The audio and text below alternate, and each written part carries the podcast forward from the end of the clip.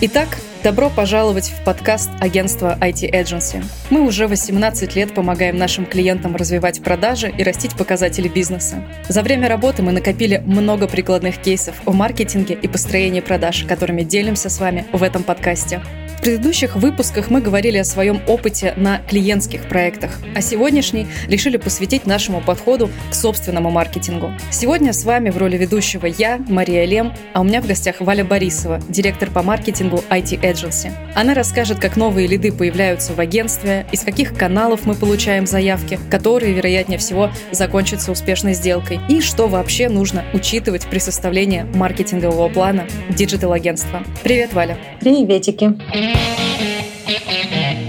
Наша тема сегодня носит очень интересное название. Если не погружаться, кажется, что это какая-то ошибка или масло масляное. Объясни, пожалуйста, как мы пришли к такому названию и что оно в себе кроет. На самом деле мы к нему пришли очень-очень просто. Маркетинг маркетинга — это, по сути, продвижение услуг маркетингового агентства инструментами диджитал-маркетинга и пиар. И кажется, что более точно эту работу не назовешь. Маркетинг маркетинга звучит как раз так, как будто уже есть довольно большой опыт и как раз уже свои личные кейсы для того, чтобы не просто какие-то отдельные, скажем так, мелкие задачи, проекты решать, а вот как раз запускать такое направление. Расскажи, пожалуйста, с чего это у тебя началось, как ты попала в агентство? Ну, опыт моего маркетинга был очень-очень разным. От написания ролика на радио до запуска комплексной стратегии на несколько миллионов рублей для огромных промышленных комплексов. На одной из работ нашла коса на камень и случился конфликт с руководством руководством, из-за которого я ушла из самого амбициозного в моей жизни проекта, в котором я видела очень глобальную миссию, и все было очень-очень круто. И после этого я живу в городе Пскове, это небольшой северо-западный городок на 200 тысяч человек. А я решила, что я дозрела до того, чтобы организовать свое небольшое диджитал-агентство. Но наш стартап, к сожалению, не полетел, потому что местный бизнес на тот момент уверовал в баннеры, билборды и рекламу на радио. После а, неудачных попыток организовать стартап сижу я вечерком грущу, понимаю, что не понимаю, что делать дальше, а, листаю Headhunter, а там вакансия от Agency, в которой написано между строк, что мы ищем в команду не набор скиллов, а человека, который сможет объединить команду, а, наладить работу и построить внутренний маркетинг агентства. А, ну, я подумала, человек-то я ничего такой, и написала 8 листов а, о своем опыте и отправила на электронную почту контактного лица. Дальше стажировка, дальше испытательный срок. И вот уже прошло два года, как я строю внутренний маркетинг IT-эдженси. Сейчас ты в IT-эдженси, и с чего началась вообще твоя работа? Какие у тебя задачи, например, были на старте? Возможно, как они изменились? С какими трудностями пришлось столкнуться? А, на тот момент, когда я пришла в агентство, звучала красной линией история о том, что агентству необходимо масштабироваться.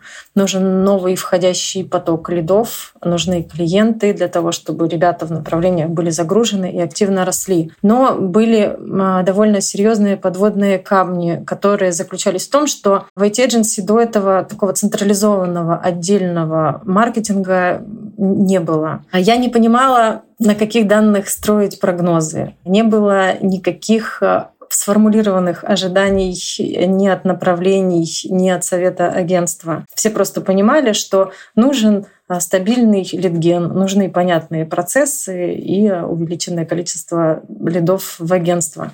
На тот момент э, в своем ноушене я записала тезис, э, что наш внутренний маркетинг — это слепой лось, бегущий по лесу. А потом, когда начался ковид и прочие внешние факторы, фраза изменилась до слепой лось, бегущий по горящему лесу. В общем, с такими вводными данными я начинала работу. Ну, то есть, получается, не было понимания каких-то планов, не было прогнозирования. И раз, скажем так, в команде не было даже со стороны маркетинга такой истории, наверное, еще и сами команды не очень-то понимали, что от них вообще хотят.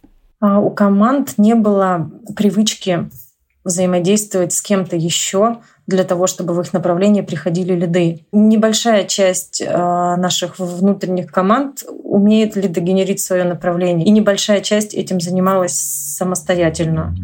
У ребят не было ни ожиданий относительно того, что можно вообще поделать с внутренним маркетингом, каким результатом приведет это взаимодействие.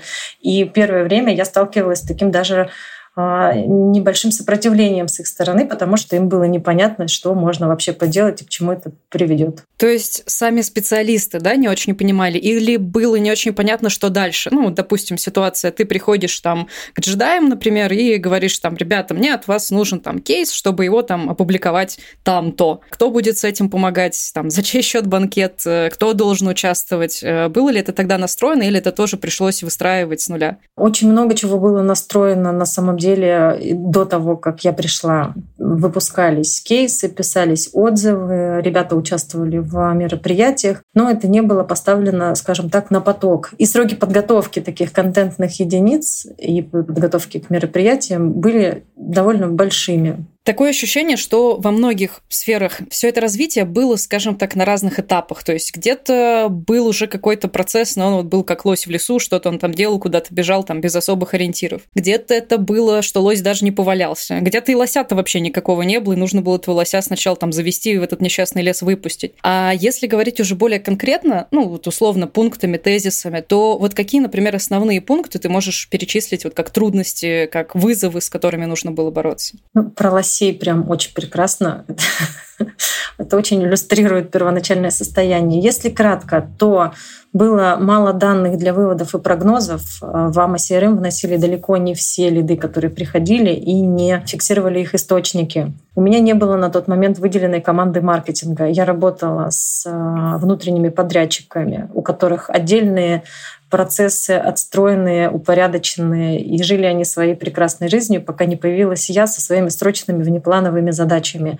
И было даже э, у нас такое интересное правило про пять жизней. Мне э, ребята из команды давали пять жизней на срочные задачи и могли там в конце месяца написать, что Валь, ну вообще-то твои пять жизней сгорели, мы больше в этот месяц ничего срочного не берем. Было и такое. Не было ожиданий так как не было еще подтвержденной эффективности маркетинга, не было четкого бизнес-запроса у руководства, и об этом мы уже сказали косвенно, не было привычки на уровне направлений активно участвовать в маркетинге. Вот это основные такие штуки, с которыми приходилось работать первое время точно.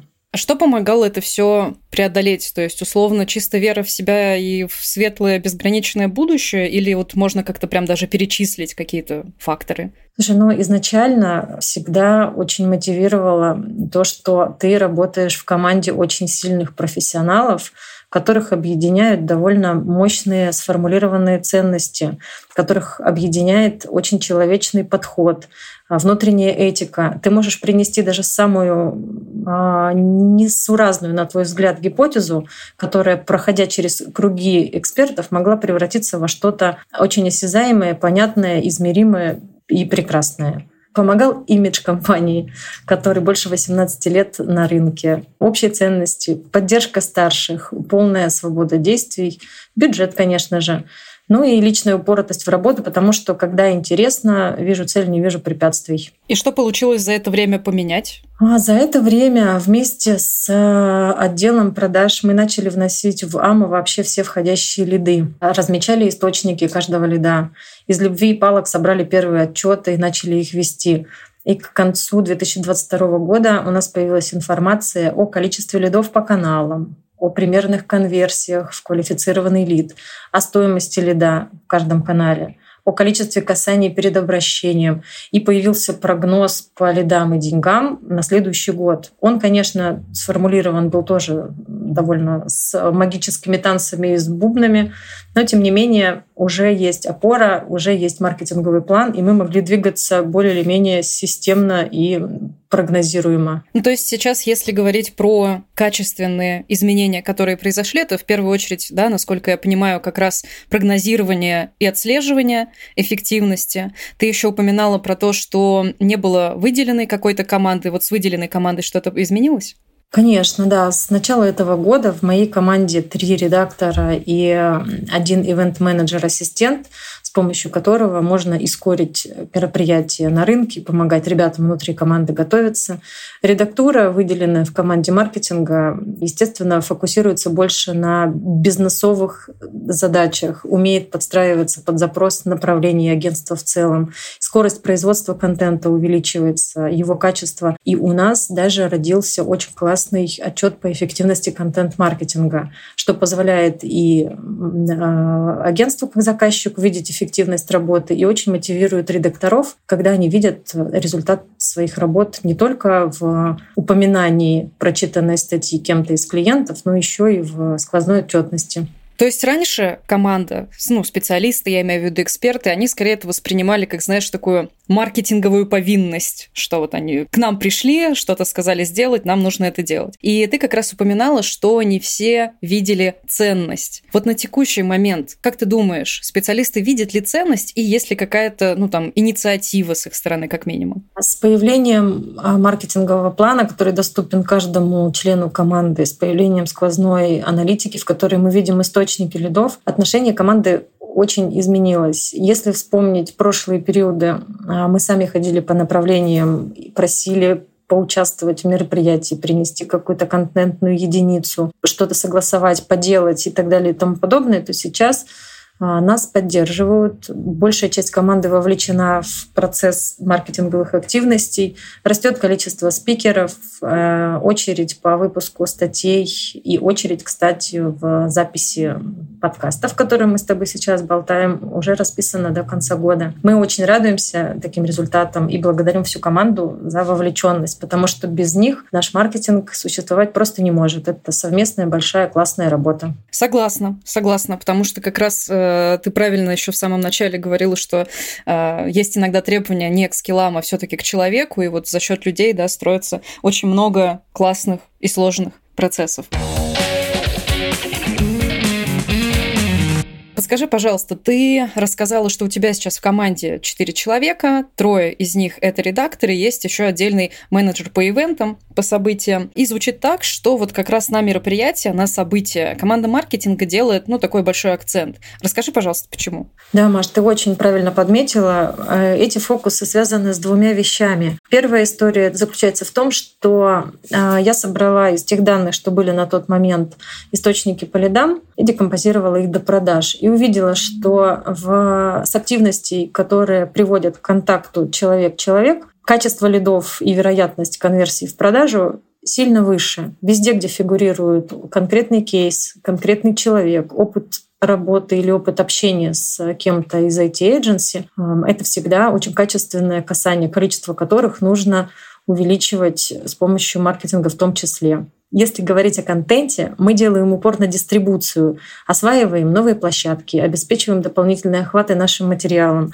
И у нас в работе очень много гипотез по тому, как э, сеть дистрибуции сделать еще шире, еще интереснее писать под разные типы аудиторий. Поэтому кажется, что если мы встретимся через годик, будет еще целая пачка апдейтов по внутреннему маркетингу IT-agency. Если говорить про текстовые материалы, ну там про письменные кейсы, про экспертные статьи, тут в целом, ну, на мой взгляд, немножечко попроще, в том плане, что эксперт может дать вот как раз мясо, какую-то информацию такую базовую, конкретную, скажем так, и э, чудесный редактор, он все это приведет в литературный, в читабельный вид и поможет это выпустить. Но в мероприятиях, когда нужно говорить, и уж тем более говорить с публикой, можно столкнуться с такой историей, что в компании может не быть опытных или, в принципе, э, людей, которые готовы стать спикерами. Да, это на самом деле очень большое ограничение. Но в IT-эдженси спикеры есть. Почти каждый руководитель каждого направления может взять и пойти говорить на большую аудиторию, если будет нужно. Но они, к сожалению, очень-очень загружены. И наша задача растить количество спикеров от агентства всегда актуальна и будет актуальна. Зачем мы это делаем? На первый взгляд кажется, что выступил на мероприятии и на этом все, но все не так однозначно. А растущие в команде ребята так или иначе становятся людьми, которые представляют агентство на предсейлах перед клиентом. И очень важно таких звездочек учить говорить, держаться на аудитории, формулировать мысли, уметь доказывать. Ну, одним словом, говорить уверенно. И работа с ними, как со спикерами в том числе, работает еще и на их э, имидж крутых специалистов, а не только спикеров от IT-эдженси. Какие меры поддержки могут быть э, ну, сейчас активны или, может быть, в планах по поводу вот взращивания таких спикеров? А ты знаешь, я, наверное, расскажу сначала про ограничения, почему не все хотят и какие у них аргументы бывают против, а потом расскажу, как мы это делаем. Чаще всего, когда приходишь к эксперту с предложением выступить, прокомментировать, он обычно говорит про то, что что, ну, по большому счету, мне нечего сказать. Я делаю свою работу, делаю ее хорошо, теми же инструментами, что делают на рынке наши конкуренты. И казалось бы, на этом все, человека не разговорить. А потом, когда ты понимаешь, что есть разница в подходе, есть какие-то профессиональные качества и какие-то фишечки, которые э, влияют на результат, и подсвечиваешь это эксперту, тогда ему становится очень интересно и мотивирует участвовать в таких историях. Но, конечно же, это происходит не сразу. Когда появляется в списке а, людей новая фамилия а, без опыта, сначала мы говорим о том, какую информацию самому человеку кайфово было бы рассказать. Какие-то результаты на проектах, какие-то рабочие фишечки, что-то может быть еще. А следующим этапом он готовится и проводит вебинарчик на внутреннюю команду собирает обратную связь. Следующим этапом выходит на все агентство, понимает, что говорит уверенно, понимает, что ему это нравится, понимает, что приносит пользу людям. Все, можно выпускать. Начинаем мы, как правило, с внутренних э, метапов на аудиторию IT-эдженси, на подписчиков наших социальных сеток. А потом, если все проходит хорошо и что очень важно, спикер сам испытывает удовольствие от того, что делает, его выпускаем, как бы это ни звучало, на большую аудиторию. У нас были кейсы, в которых такие ребятки выступали, а потом получали приглашение от организаторов других площадок. И вот это, мне кажется, самый крутой KPI во всей этой работе. И потом спикера уже не остановить, он уже без маркетинга ходит, выступает, нетворкает, везде желанный гость. Это круто. Здорово. А, слушай, а, ты как раз сказала вот сейчас про то, что могут звать э, с других конференций, с других каких-то мероприятий. В целом, опять же, раз есть маркетинговый план, то, наверное, как-то определяется, ну, приоритетность, наверное, каналов в целом, которые можно использовать. Как это сейчас э, у вас происходит? Ты говоришь об эффективности каналов маркетинга, правильно? Да, да, все верно. А, ну, э, я делю источники на две большие группы. Первая группа это источники, на которые мы можем повлиять непосредственно непосредственно, на которые влияет маркетинг. Это рейтинги, поиск, контент, публикации на внешних площадках, карточки компаний на разных агрегаторах, мероприятия, реклама, нетворкинг такого плана. И вторая группа, на которой мы влияем опосредованно или вообще не влияем, это рекомендации, партнерские лиды, какие-то личные знакомства, лиды от бывших сотрудников, тендеры и подобное. Ну, с тендерами, конечно, нужно понимать, почему мы появились в этом тендере, что не всегда для нас открыто. Но, тем не менее, я их отношу к списку таких не условно нерегулируемых. И все, что можно оцифровать, мы оцифровали. Мы собрали большую сквозную отчетность Power BI и видим эффективность по каждому каналу. Часть из них тянется автоматически, часть завязана на ручных э, каких-то отчетах в э, Google табличках. Но, тем не менее, для команды прозрачно, для нас более или менее понятно. И так вот мы делаем выводы о том, какие каналы работают, какие нет. А как понять, работают или не работают? То есть э, я просто очень люблю на каких-то конкретных примерах. Э, например, я хочу поучаствовать в какой-то конференции, и мне нужно понять, а какой был эффект, собственно, от выступления, и через сколько, например, обычно это меряется, или в каких артефактах это должно измеряться. Да, но по мероприятиям нужно отталкиваться прежде всего от того, а, какая его цель и какого содержания твой доклад. Если это мероприятие имиджевое, то KPI участие в таком мероприятии будет увеличение поискового спроса, а, узнаваемость бренда и твое личное удовольствие от того, какая ты крутая и классно выступила. И, как правило, прямых продаж таких мероприятий ожидать не приходится. Продающие мероприятия — это те, в которых мы говорим о своем опыте, приводим в примеры конкретные кейсы с результатом, которые так или иначе можно повторить на альтернативных проектах. И на продающие мероприятия обычно формулируется конкретный офер, который побуждает гостей этого мероприятия оставить заявку, запросить материалы, связаться со спикером. И первой волной KPI э, является количество вот этих обращений за твоим лид-магнитом. Следующей волной конверсия в относительно целевые заявки и далее в продажу. Ну и, конечно же, удовольствие от того, как выступил спикер конечно же. Для меня это тоже очень важный KPI, потому что если он кайфанул и ему понравилось, то он со мной пойдет э, и дальше на другие мероприятия. Если не понравилось, плохо подготовили, что-то пошло не так, то, конечно же, можем считать, что ну, попробовали. Всем спасибо. До свидания. Какой обычно период охлаждения, скажем так, после мероприятия? Ну, опять же, произошел какой-то конвент, сколько ждать этих лидов и когда можно делать вывод, что, ну, все-таки как-то не очень сработало? Здесь все очень относительно в зависимости от того, как ты сам себе объясняешь тот или иной эффект. Бывают мероприятия, с которых сразу в течение там, первого часа валятся заявки на какие-то твои лид-магниты. Ты понимаешь, что ну классно, отработали, все здорово. Но у нас бывают случаи, когда приходит лид через год, два, а то и больше, с комментарием про то, что слушал доклад на конференции, а, медицинский маркетинг, допустим. И здесь нужно честно для себя просто ответить на вопрос, ну и себе, и договориться с управлением, конечно же, по каким критериям ты оцениваешь эффективность этого канала. И все. А если обратно к нашим лосям, то вот, например, в этом году сколько лидов у нас пришло вот прям с замеряемым источником, что это было мероприятие или какая-то контентная активность? Слушай, конкретно к этому году и к нашим лосям, при том, что у нас, еще раз гордо повторю, классная сквозная аналитика в Power BI, а за этот год 61 лид пришел с мероприятий, и более 100 человек читали наши материалы либо на сайте, либо на внешних площадках. И средняя конверсия по этим двум источникам в районе 10%. И это очень классно видеть, очень классно измерять и классно следующим этапом разбираться, что можно улучшить, чтобы увеличить конверсию, чтобы увеличить количество этих входящих лидов. И это очень интересно. Как ты думаешь, что можно было бы посоветовать коллегам, кто тоже вот занимается построением маркетинга, уже исходя из твоего опыта, каких-то больных шишек или, наоборот, классных э, кейсов, которые у тебя были? А, ну, конечно же, не бояться ошибаться, и не бояться задавать вопросы. Я очень часто сравниваю свою позицию со средней школой, если честно, когда есть ученик шестого класса и учителя-предметники. Есть я, директор по маркетингу, и мои строгие руководители восьми направлений, которые каждый эксперт в своей области, максимально крутой эксперт так же, как, допустим, учитель истории, географии, физики и химии. И я должна как будто бы да, иметь пятерки по всем этим предметам для того, чтобы получить золотой аттестат. Но по факту, если держать в голове такую аналогию, то далеко не уедешь.